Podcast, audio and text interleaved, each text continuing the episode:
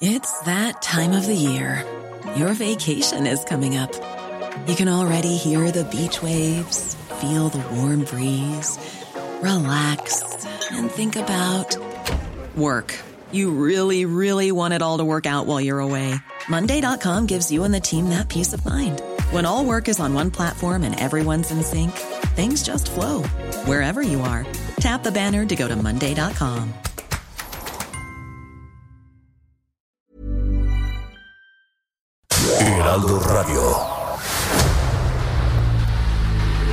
El dedo en la llaga. Había una vez un mundo en el que nadie creía. Un país de historias inexplicables. Una nación con personajes asombrosos. Santo Tomás tenía razón. Hay que ver para creer.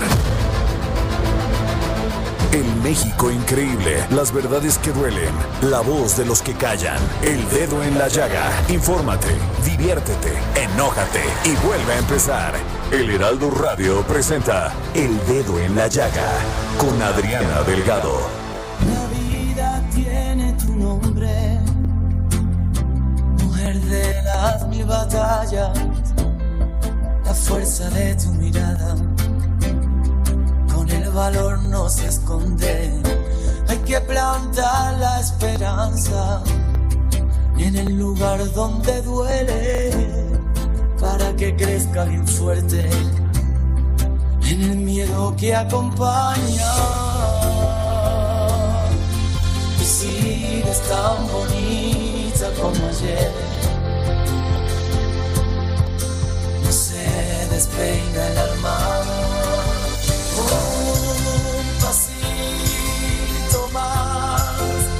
Que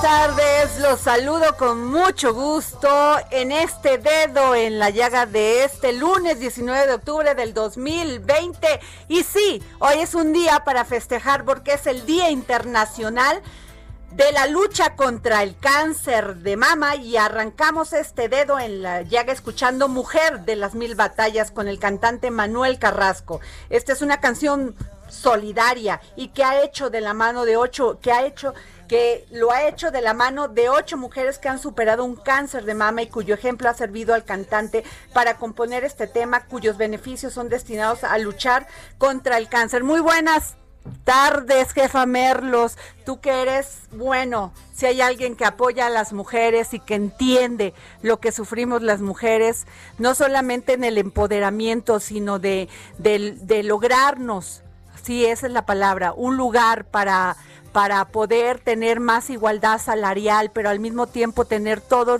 lo suficiente y necesario para, para tener salud.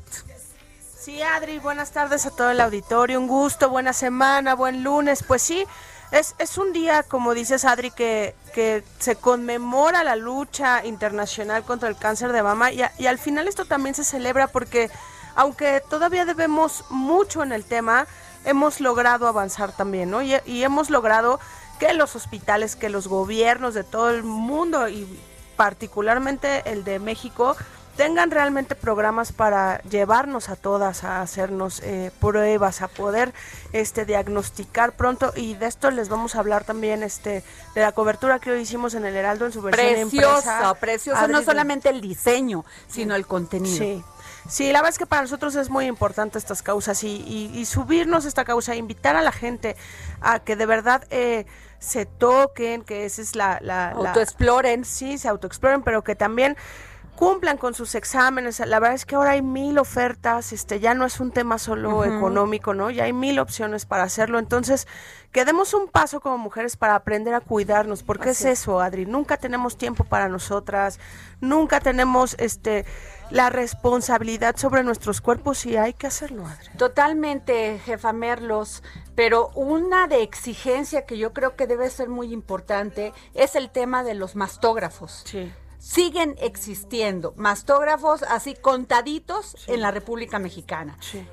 Nunca llegan realmente a las mujeres que lo necesitan. O sea, largas filas, largas este, peticiones de muchas mujeres que tienen que bajar de la sierra para hacerse su mastografía.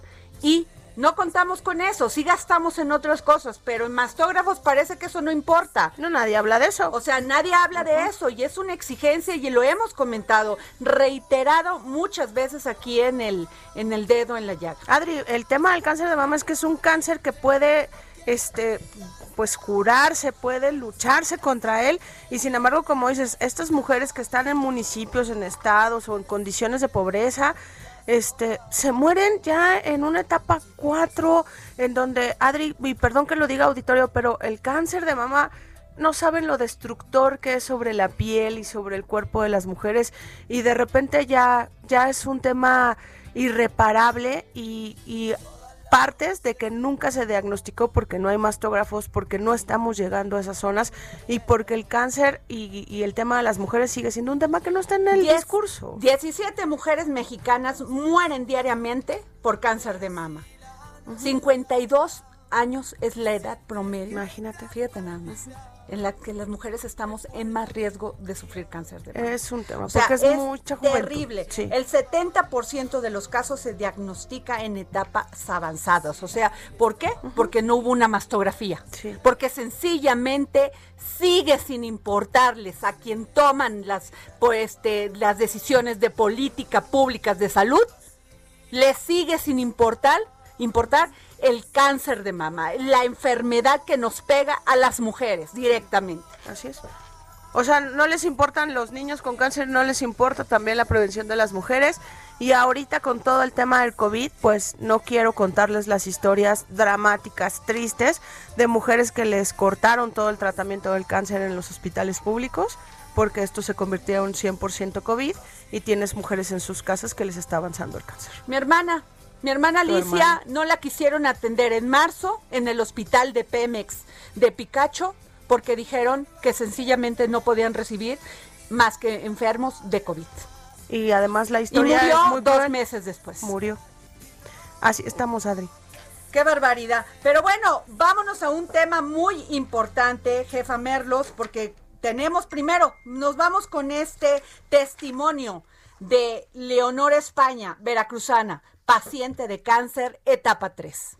Mi nombre es Leonor España. Eh, tengo un año en el proceso de cáncer de mama. De hecho, este, me operaron el día 11 del año pasado. Y bueno, estoy en mis procesos. Eh, siento que voy muy bien. Me he alineado a todo lo que me han dicho mis médicos. Y bueno, ya ahorita acabé mis tratamientos de quimioterapia, de radioterapia. Y ya nada más estoy en espera de que pues me den de, de buenas noticias de que ya no eh, sigo con el cáncer.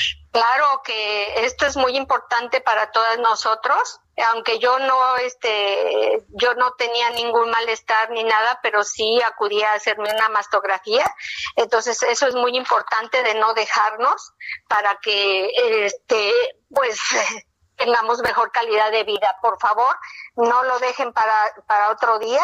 Siempre deben de hacerse sus revisiones y hacerse su, su mastografía es muy importante para todas nosotros. Así es. Y bueno, pues así otro testimonio más de mujeres que padecen cáncer y que además con su emoción, su pasión, su esperanza, porque además muchas de ellas son madres y cuando eres madre no te queda más que este ponerle todas las ganas para para para sanarte, porque pues muchos, muchos, bueno, pues tus niños dependen de ti. No, son tus hijos, es tu trabajo, son tus responsabilidades, es tu casa. Y Adri, de verdad, yo sé que muchos dicen, muchos caballeros dicen que exageradas, que dramáticas. No, no es cierto. O sea, de verdad las historias, la mayoría de historias del cáncer de mamá es que piden permiso para ir a la cita, Adri, piden permiso para ir a la quimio, a la radioterapia, este, y, y se visten y le echan ganas y llegan a sus casas a hacer de comer y a atender a sus hijos de verdad es algo que tenemos que mejorar porque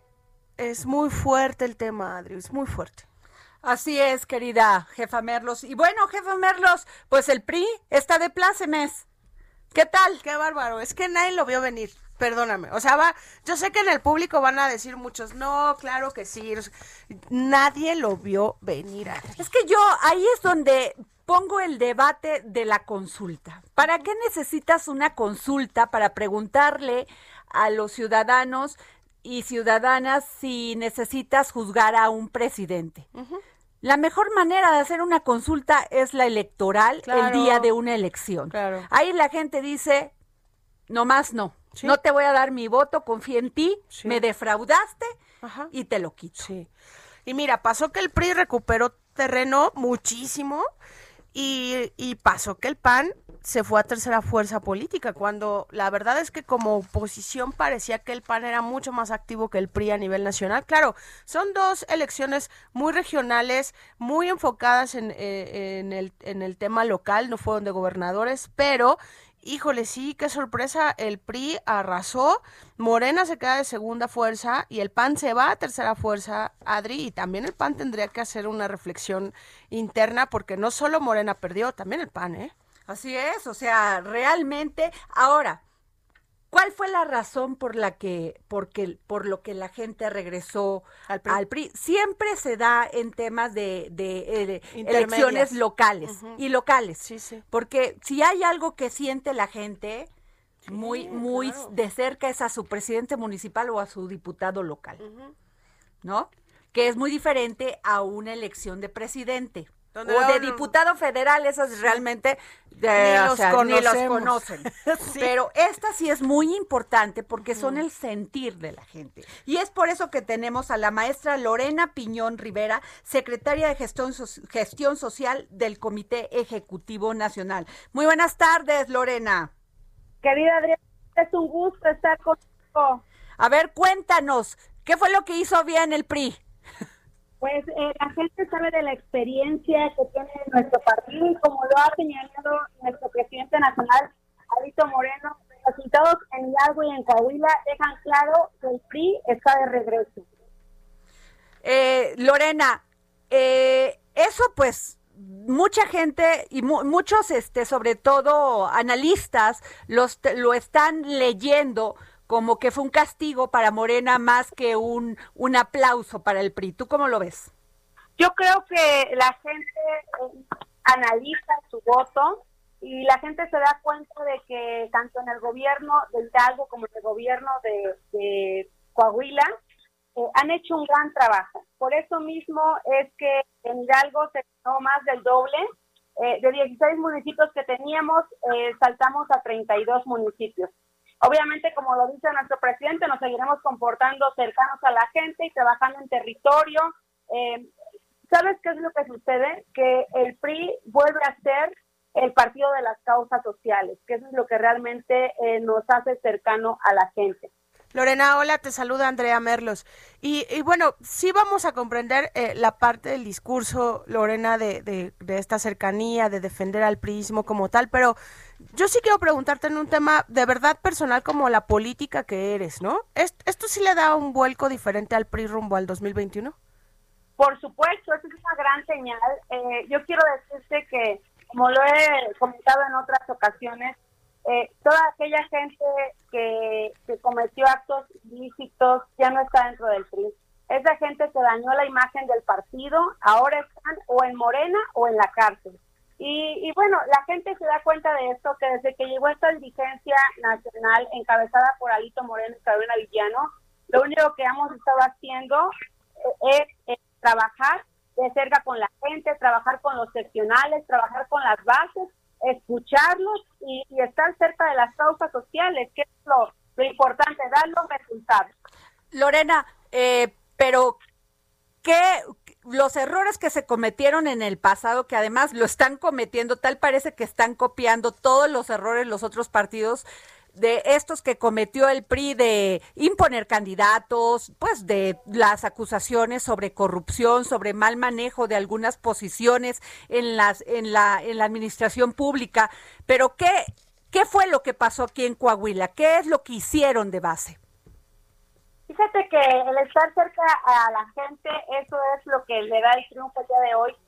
increíble, 16 eh, de 16 eh, candidaturas, eso habla de que la gente vuelve a confiar en nuestro partido y eso a nosotros nos da esperanza y nos da la certeza de que tenemos que seguir esta misma fórmula eh, que nos que nos ha eh, dirigido Alejandro Moreno Cárdenas, eh, como te decía, el, hecho de estar cercanos a la gente es inaudito. Ahorita escuchaba la, la anterior persona que entrevistaron, es inaudito todo lo que está pasando, por ejemplo, los programas sociales que quitaron a favor de las mujeres, a favor de los niños, el tema de las guarderías, es algo que, que obviamente sí hubo castigo, obviamente la gente está con diciéndole al gobierno federal que está en contra de eh, la nula política eh, que está haciendo, está en contra de todo lo que, pues, eh, de todo la, que hayan eliminado los programas sociales, los fideicomisos y todo.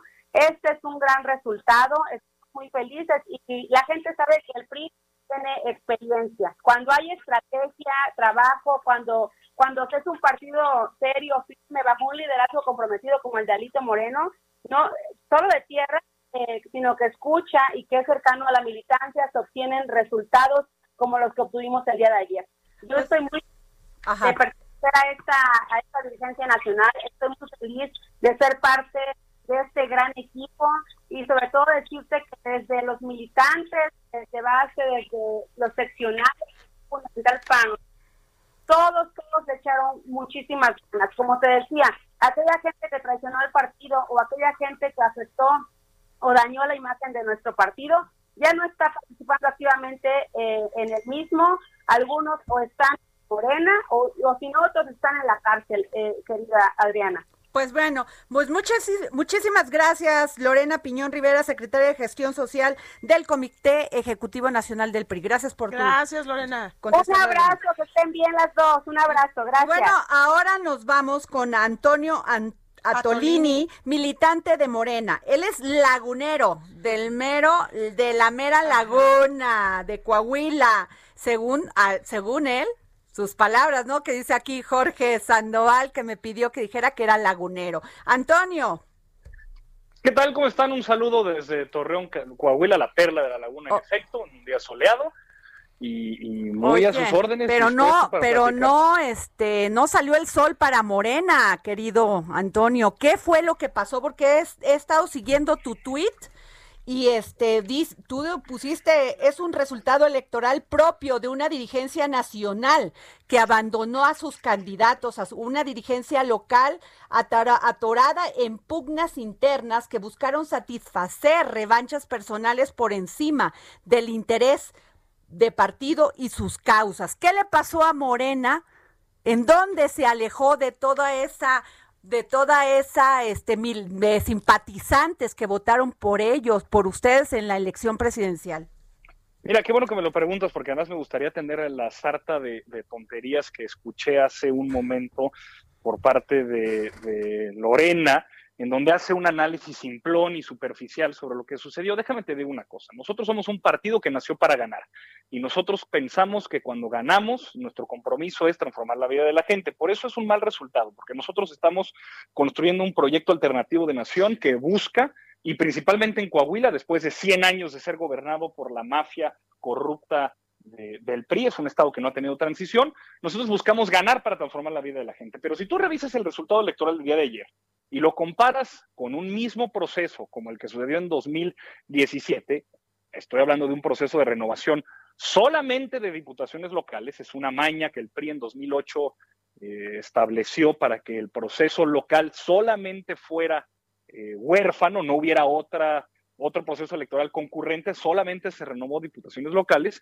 Lo que pasó es que Morena duplicó sus votos del 11% que se obtuvo en 2017, ahorita llegamos un poco por encima del 20%. Entonces, en sí mismo, Morena parte de una base electoral que hace tres años, hoy es dos veces mayor.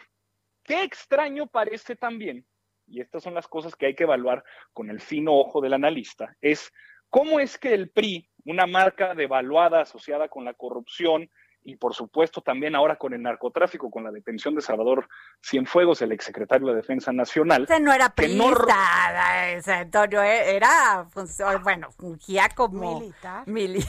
militar.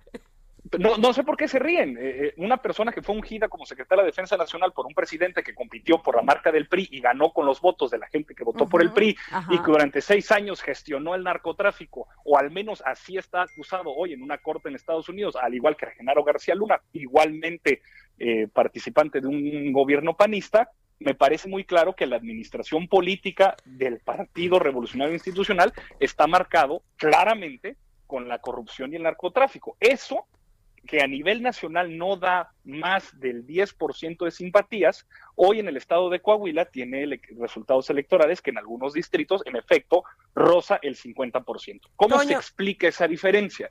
Bueno, pues explica que siendo un estado en el que corporativamente ha sido organizado por el mismo partido durante los últimos 100 años, se convocó de manera eficiente, porque lo fue, a una movilización alrededor de la marca gobierno, partido y corporativo. Eso sucede, pasa, claro, es parte de, los retos a los que nos enfrentamos en un estado tan atrasado políticamente como Coahuila. Sin embargo, hay una serie de elementos.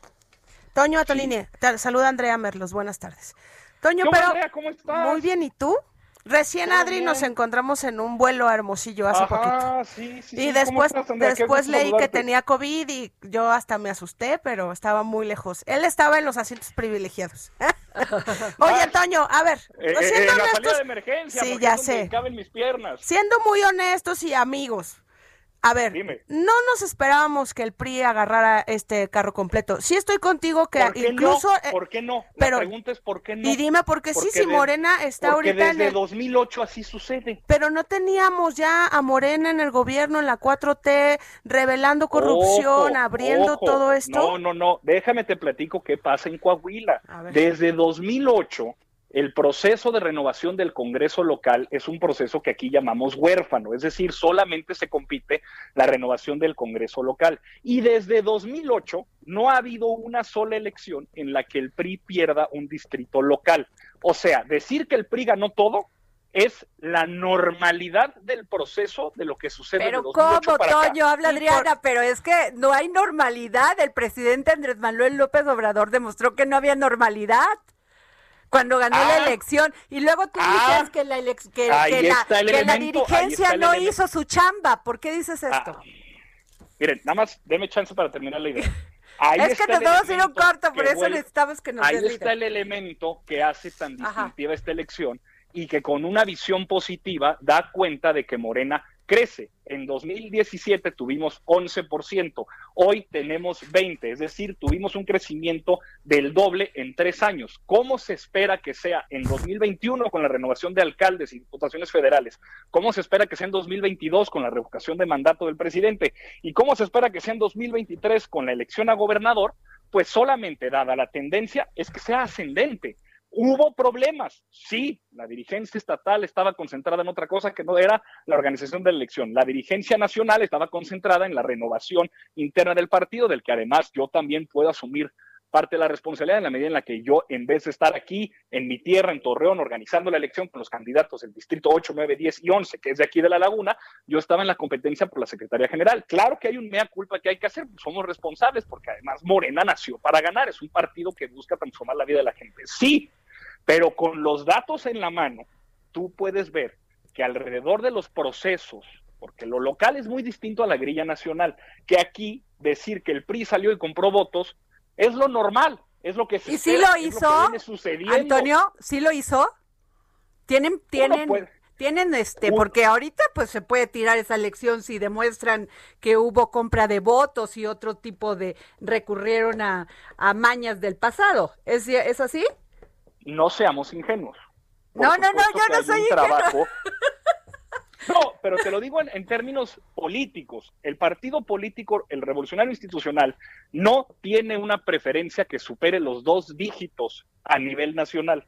Hoy en Coahuila saca en algunos distritos 50% de los votos. Es correcto. ¿Cómo se logra explicar? A través de un mecanismo de incentivo para la participación que algunos llaman eh, dádivas, prebendas o apoyos, uno puede llamarle compra de votos, últimamente no es relevante porque el gobierno Toño, Toño, nos gana el corte. Antonio, nos gana el corte, regresamos contigo, no te vayas, ya que estás en un día soleado. Aquí estoy.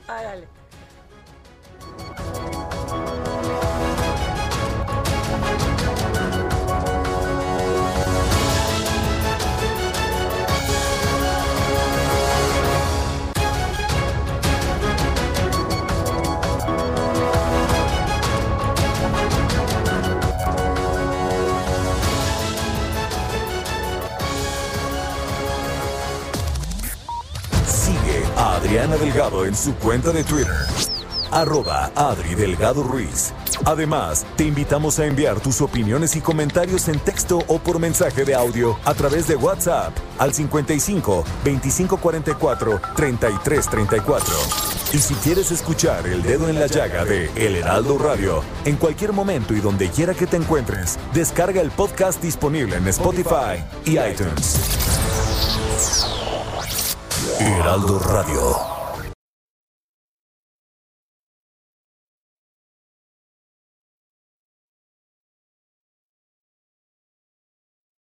Heraldo Radio.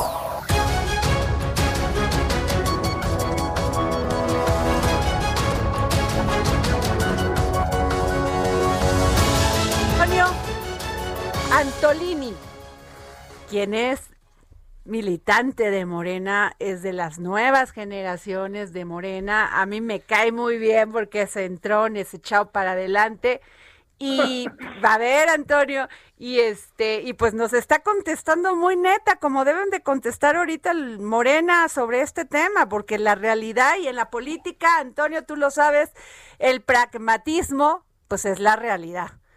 Lo que es, es. Aquí está, a ver, la jefa Merlos que te quiere hacer una preguntita. Espérame. Es que, a ver, Atolini, entonces, ¿cuál es? A ver, ¿Cuál es el escenario para 2021? Entiendo todo lo que me dices, te lo compro. Conocemos al PRI, conocemos al PAN. Pero eh, entonces es un, es un estado de excepción, como el PRI este compra votos y como nunca han conocido. Pero además ya lo sabían. ¿Ya lo damos por perdido o qué sigue? Que no, a ver. Oye, a ver, y luego yo, yo, yo, yo tengo otra. Te dejó, te dejó. a ver, ahí te va. ¿Te dejó solo la dirigencia de Morena o no? a ver, vamos por partes. Coahuila es un estado importantísimo en la historia de este país, de aquí salió eh, el ejército constitucionalista en el momento en que Venustiano Carranza desconoce a Victoriano Huerta, tenemos un lugar privilegiado en la historia, claro que se reconoce la historia de lucha, pero tenemos un siglo siendo gobernado por el mismo partido político, que es el PRI, que durante los últimos 20 años, o al menos vamos a ser muy concretos, de los últimos 12 años, tiene un historial de resultados que es el mismo que vimos ayer. En 2008 hay un cambio en las elecciones para que este proceso de renovación local sea un proceso huérfano. Entonces solamente compiten las diputaciones locales. De 2008 para acá, el PRI no ha perdido ningún distrito local. Ah, entonces, ¿qué hay de relevante en un proceso que parece ser igual al anterior y al anterior del anterior y al anterior del anterior del anterior? Pues varias cosas. Primero, Morena duplica sus votos. Morena, que es un partido que se funda y se organiza como tal por primera vez en la elección 2015, cinco años después, hoy da por primera vez en la historia un partido, digamos, mayoritariamente de izquierda, aunque no solamente es de izquierda, un nivel de votación que no se había visto en la historia política de Coahuila, que es 20%.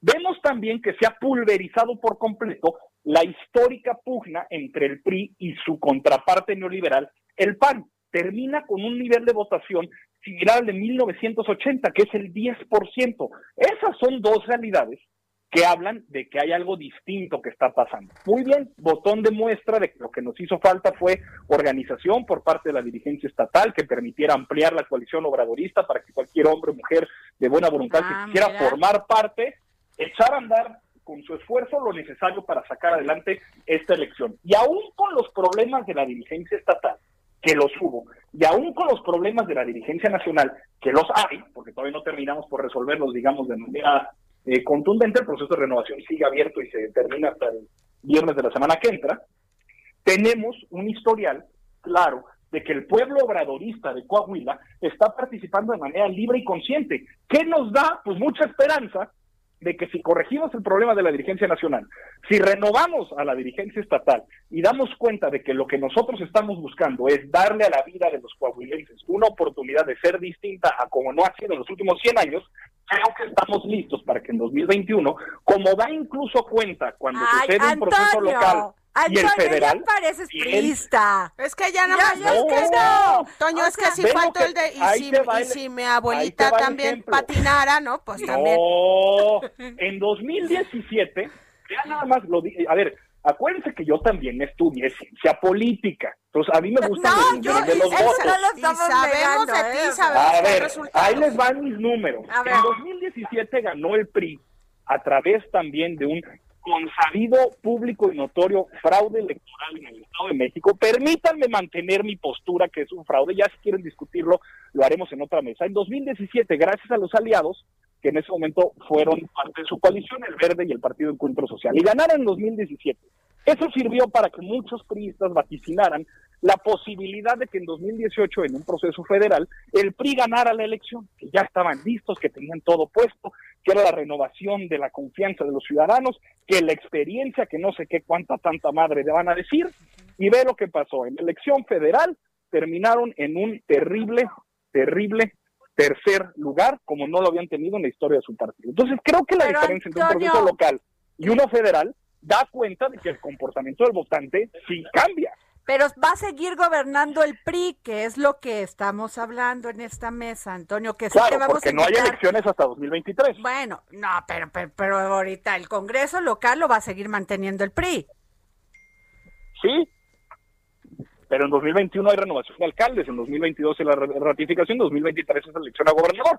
A mí me gusta pensar como en el fútbol, que el partido más importante es el que sigue, la elección más importante es la que sigue. Pues Pues, claro. Pues Pero eres un hombre de fe. Eso sí, no lo podemos No, negar. so- so- soy un hombre comprometido en una visión de cambio y si no entendemos que en la política se gana y se pierde, yo estoy muy de acuerdo con lo que dijo el presidente López Obrador hoy en la mañana.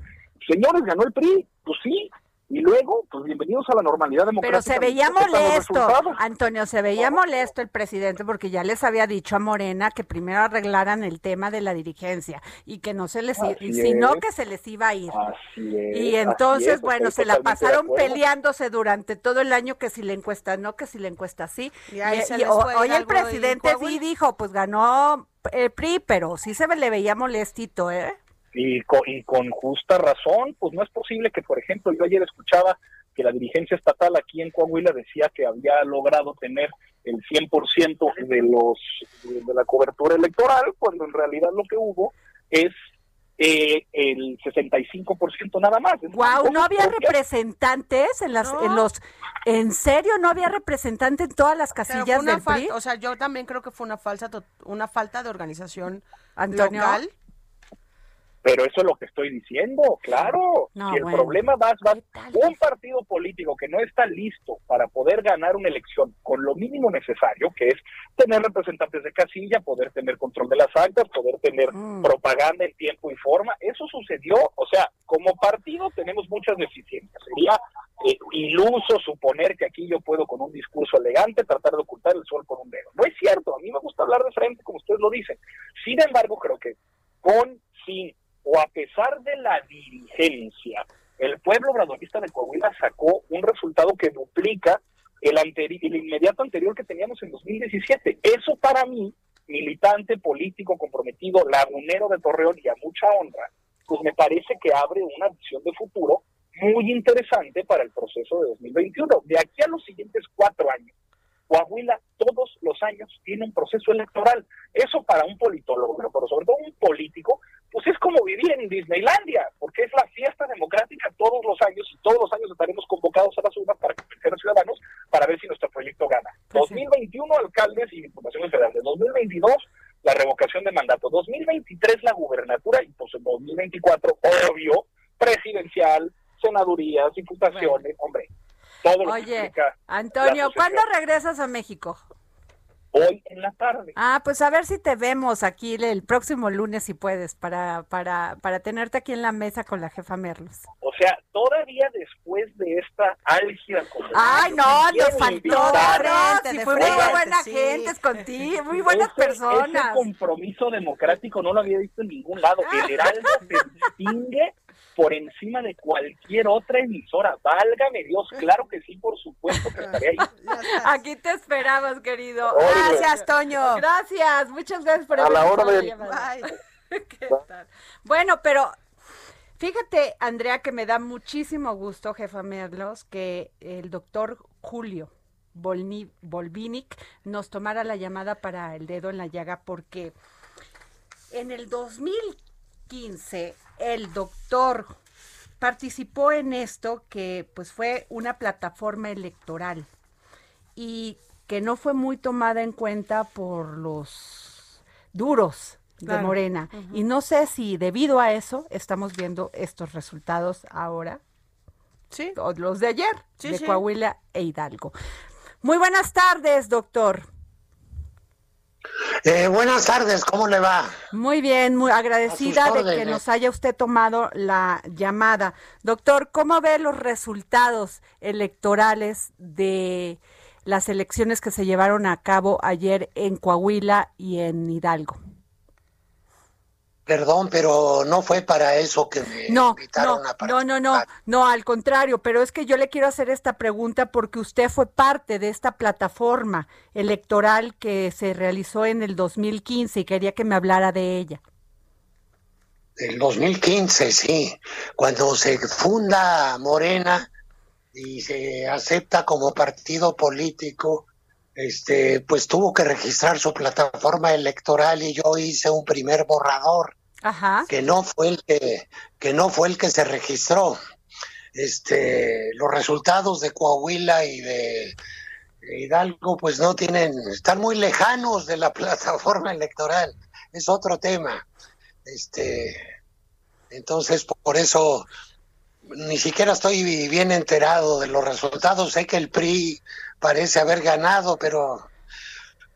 Doctor, pero. Ese no es mi. Ok.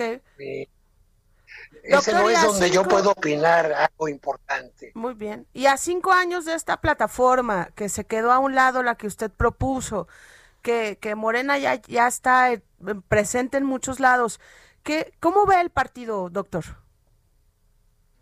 Pues veo que el partido está muy débil y que no tiene una plataforma ni un programa ni un documento conceptual e ideológico, un programa político. Lo que le falta a Morena es un programa político claro como partido político, al margen de que haya, esté en el poder o no.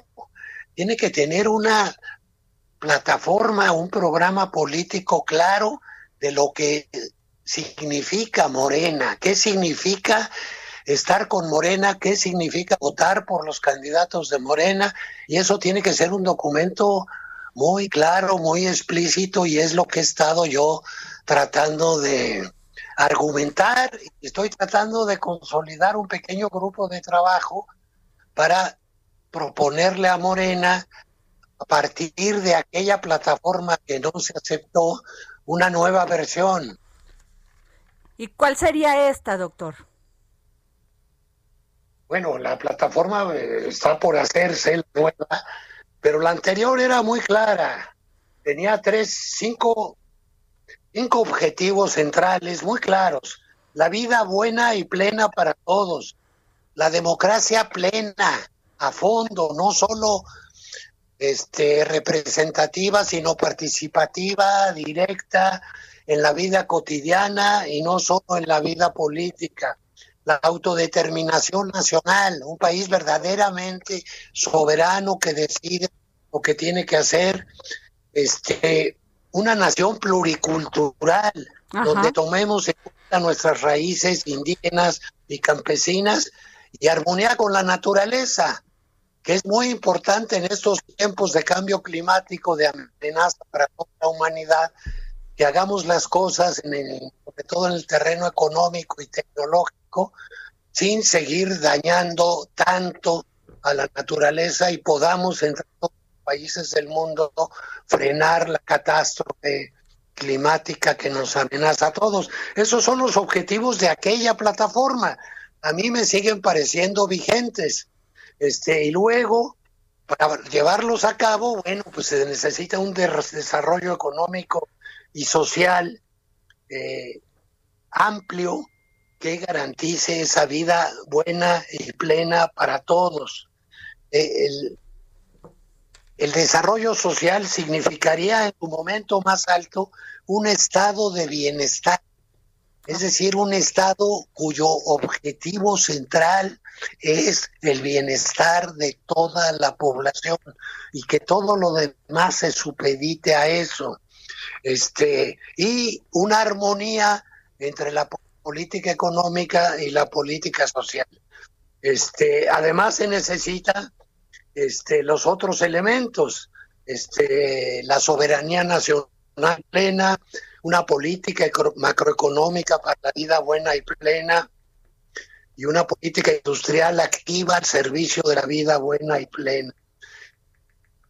Este, eso sería, digamos, el, el esbozo general de la plataforma, el documento es un documento de 60 páginas, este, y en cada punto se detalla lo que hay que hacer en términos generales, no para seis años, no, de aquí en adelante, a los próximos 30, 40 años. Don Julio, ¿y ¿a quién hay que convocar para hacer esto? O sea, ¿usted vería una apertura como está la situación en Morena para que también eh, acepten y, abran las puertas a pues a solucionar tal vez si estamos a tiempo de, que se consoliden más como partido y no generen esta decepción a gente como usted con la que que participó en la creación y que puso muchos ideales y, y, mucha experiencia, ¿no?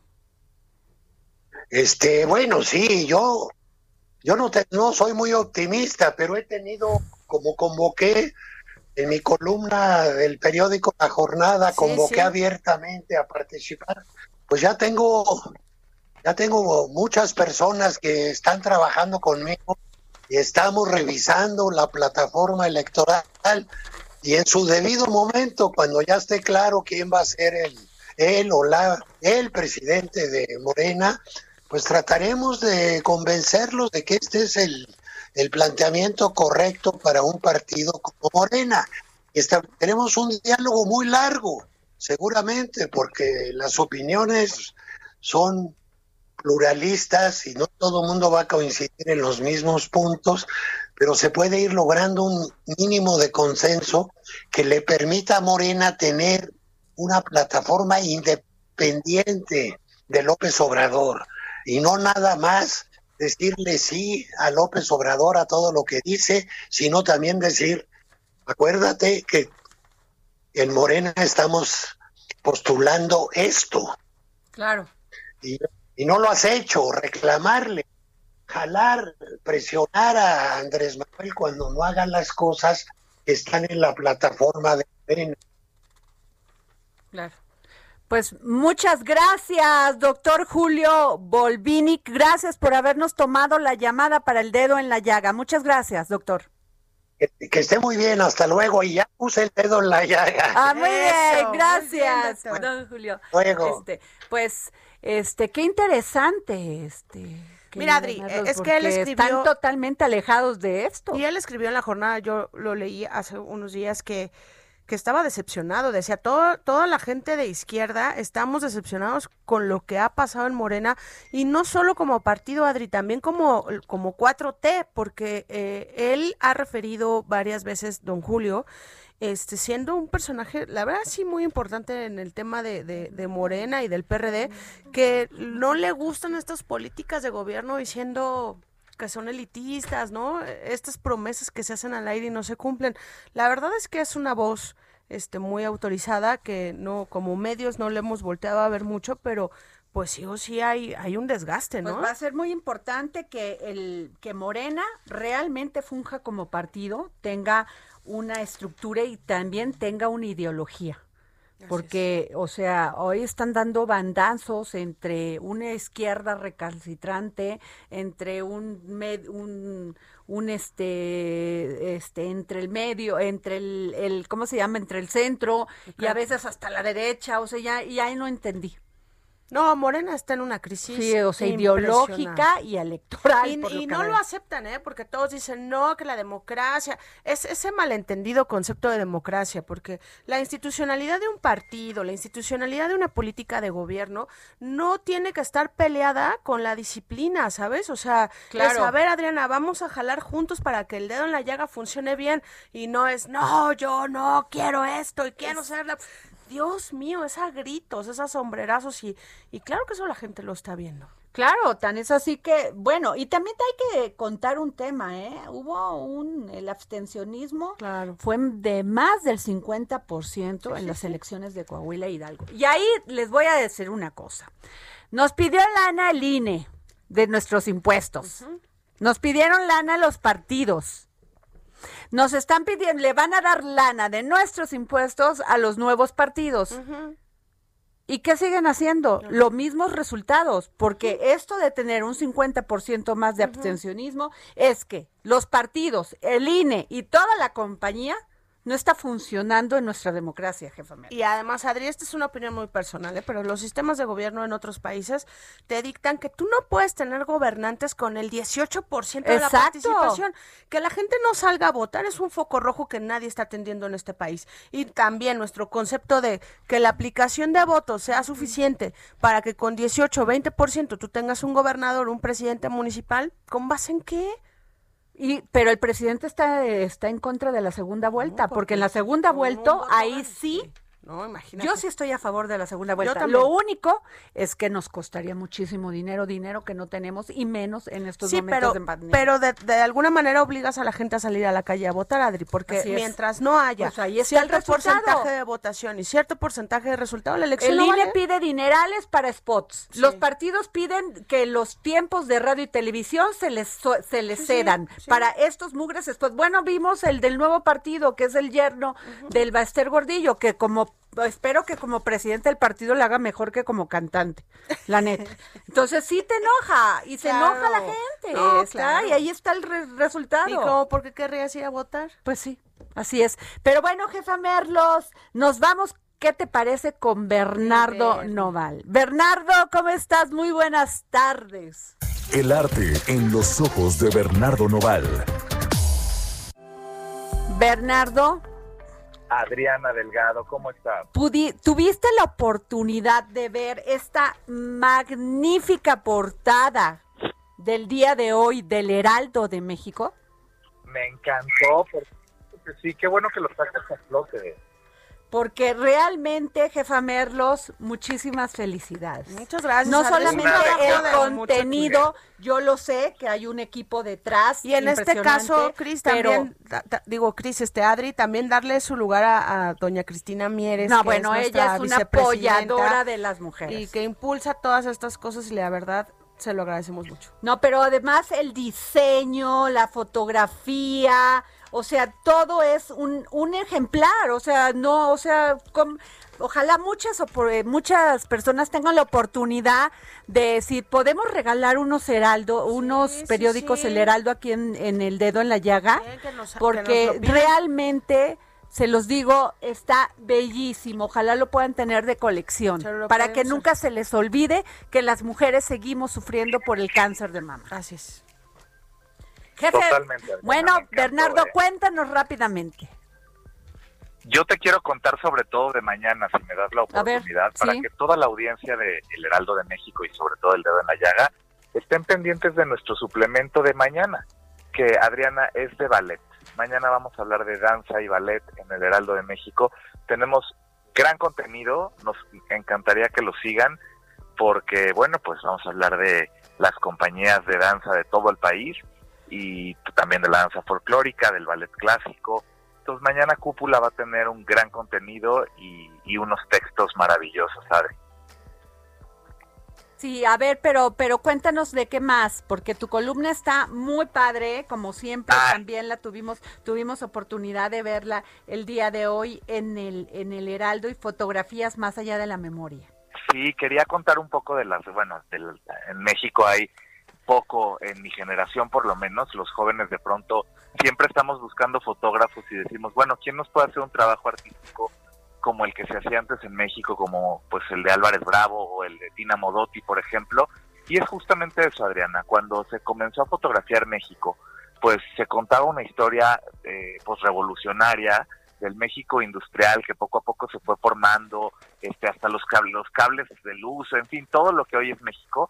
Y, y bueno, ten- tenía la necesidad de contar un poco de la historia para que entendamos hoy la importancia de la fotografía como una de las bellas artes también y darle importancia a este trabajo de Álvarez Bravo, que fue fantástico.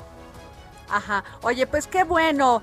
Y la verdad, un éxito tu columna y un éxito, pues todo tu, tu todo, tu trabajo aquí en el Heraldo y todo tu trabajo a favor de la cultura. Así es, Adriana, y muchísimas gracias por siempre impulsarlo cada lunes aquí contigo en el dedo en la llaga. Así es, querido Bernardo, pues ya nos vamos. Así es. Saludos. Nos mañana, querida jefa.